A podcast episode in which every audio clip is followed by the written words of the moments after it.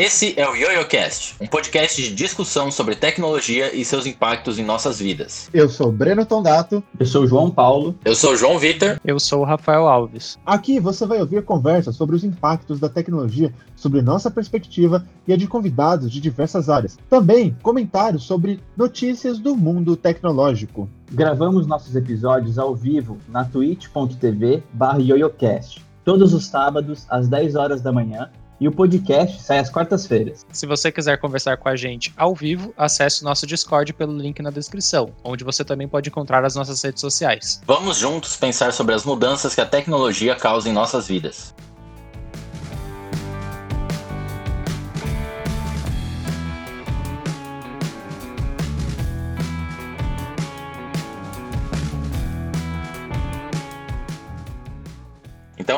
Moeda digital do Facebook será lançada em janeiro. Criptomoeda Libra irá estrear com lastro no dólar. Decisão foi tomada para diminuir preocupações sobre o impacto na estabilidade de economias ao redor do mundo. Então, qual é que é a, a ideia, pelo que eu dei uma olhada aqui? Essa moeda digital foi anunciada pelo Facebook no ano passado, só que alguns órgãos reguladores econômicos ficaram enchendo o saco e fizeram com, com medo de isso por algum motivo desestabilizar né, o, o, mercado, estabilizar as moedas, enfim, e regulamentaram. Enfim, né, agora a moeda do Facebook vai ter que ter lastro em dólar, coisa que geralmente não se tem em moedas digitais, em criptomoedas, né? E, enfim, mais uma vez o governo regulando as coisas e atrapalhando. Foda, né?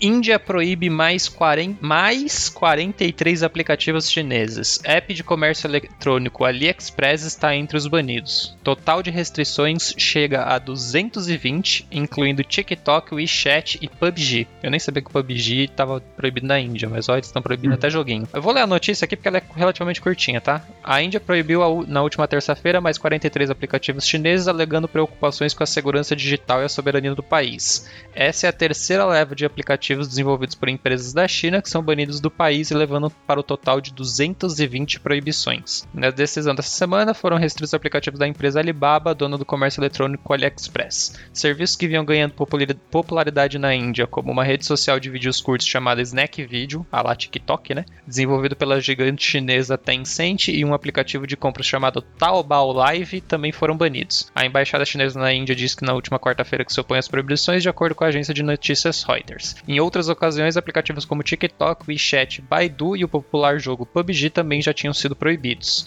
As restrições impostas pelas autoridades indianas começaram depois de um conflito na fronteira entre os dois países em junho, no qual 20 militares da Índia morreram. Eu trouxe essa notícia porque eu tô vendo que tá sendo cada vez mais discutido restrições de aplicativos e funcionamento local de aplicativos. É uma das coisas que eu também acho que vai ser uma tendência agora, não sei se boa, não sei se ruim, de você regulamentar funcionamento de serviços locais, né? Assim como você faz na indústria. Você vai, por exemplo, fazer um produto, sei lá, você quer fazer um celular XYZ, normalmente cada país tem uma agência reguladora que define se esse dispositivo está de acordo com as regras locais. Você tem que ter a bateria no tamanho tal, o, o, Código de, de, Defesa do Consumidor, você tem que ter o conector de energia X, YZ, e nunca se teve essa discussão quanto a software, quanto a aplicativo e software como um todo. E acho que agora está começando a pegar isso talvez com essa discussão de soberania nacional, proteção de dados e coisa e tal, mas eu acho que tá virando uma tendência aí os países começarem a discutir como é que você regula operação nacional de serviços internacionais. Porque se você parar para pensar, qualquer serviço, qualquer software que você cria, de certa forma você não tem que seguir as regras de cada país. E nos últimos que 3, 4 anos surgiram as regras que cada país está fazendo. A União Europeia fez a sua lei de proteção de dados, o Brasil fez a lei de proteção de dados, cada um dos seus países está fazendo uma lei de proteção de dados ou uma é, rede de segurança para software, digamos assim. O que eu acho que está virando uma tendência. Não sei se ela é boa, não sei se ela é ruim, mas acho que está vindo uma tendência aí interessantíssima.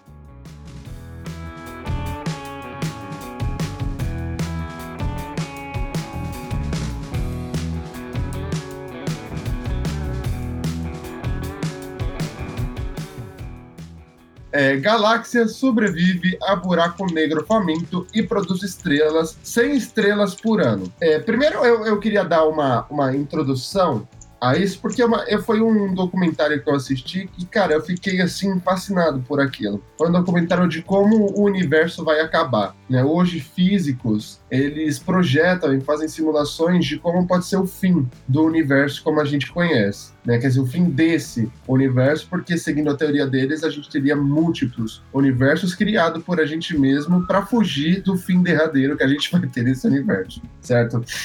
E eu não sei se vocês sabem, no centro da nossa galáxia tem um buraco negro. Buraco negro que está comendo, né? Por assim dizer, está se alimentando de tudo que está em volta dele. E vai chegar um dia de que a nossa galáxia, como todas as outras, vai acabar. Mas essa nova pesquisa, que é o que a notícia que eu trago aqui para vocês hoje, está elaborando que o buraco negro não necessariamente ele vai é, matar as estrelas, porque à medida que ele come, nascem mais estrelas na galáxia. Então é como se fosse um ciclo infinito de, de morte e renascença. É quase uma coisa poética isso, né? E o, o, o que que acontece? Até então, os pesquisadores cogitavam que um buraco negro muito ativo devorava tanto material ao seu redor que, que acabavam consumindo toda a sua galáxia hospedeira. O, o buraco negro, ele é como se fosse um parasita. Eu acho que a gente pode fazer essa, essa associação. E nesse processo intenso, inclusive, onde nasce os quasares. Os quasares é um dos objetos mais brilhantes do universo, mas a galáxia encontrada, onde está acontecendo essa coisa de, de renascer estrelas, está sobrevivendo, está sobrevivendo a um grande buraco negro que continua a gerar 100 estrelas do tamanho de um Sol por ano. E eles conseguiram observar isso. Olha a doideira, cara. Por isso que eu gosto dessas notícias. É uns negócios. Eles conseguiram observar todo esse processo a partir de um telescópio da NASA que fica instalado em um avião sobrevoando a Terra. Então, tipo, pô, caralho, tem um avião. Olha só, tem um avião. O avião tem um telescópio. O telescópio observa as estrelas. E eles conseguem sair com um emaranhado de, de um storytelling ali sobre buracos negros e como é que as coisas funcionam fora do nosso planeta, que é bizarro de incrível. Bem, é, por fim, essa galáxia fica a mais de 5,25 bilhões de anos-luz de distância da gente, né? Mas o brilho que, que o seu quasar pode ser. É, o brilho. Oh, perdão. Mas o brilho de seu quasar pode ser descoberto recentemente por Alison Kirkpatrick, Kirkpatrick, coautor do, do, do, do, desse novo estudo. Então, o Ellison ele foi o pesquisador que descobriu o quasar, que são elas, essas iluminescências que acontecem no processo em que estrelas são criadas à medida que o buraco negro devora a galáxia, tá? E, e é isso. Ah, e última coisa. E esse processo só pode ser, só pode ocorrer, né? Ele não é eterno, né? Não vai ser uma coisa eterna. Uma hora tudo acaba. Mas é porque o, existe um material, existe um gás que é feito as estrelas e esse gás ele existe. Então, o que que acontece é quando uma estrela é formada nesse processo de retroalimentação dos buracos negros, o gás que está em volta da galáxia, né, o gás que existe ali na galáxia, ele não é consumido. E esse é o combustível para que a, a, esse processo continue a ocorrer. Né? Então, se acabar aquele gás de ar frio que existe ali na galáxia, obviamente não poderão ser criadas mais estrelas. Mas isso é uma, é, uma pesquisa futura que, que deve ser lida e estudada com mais detalhe.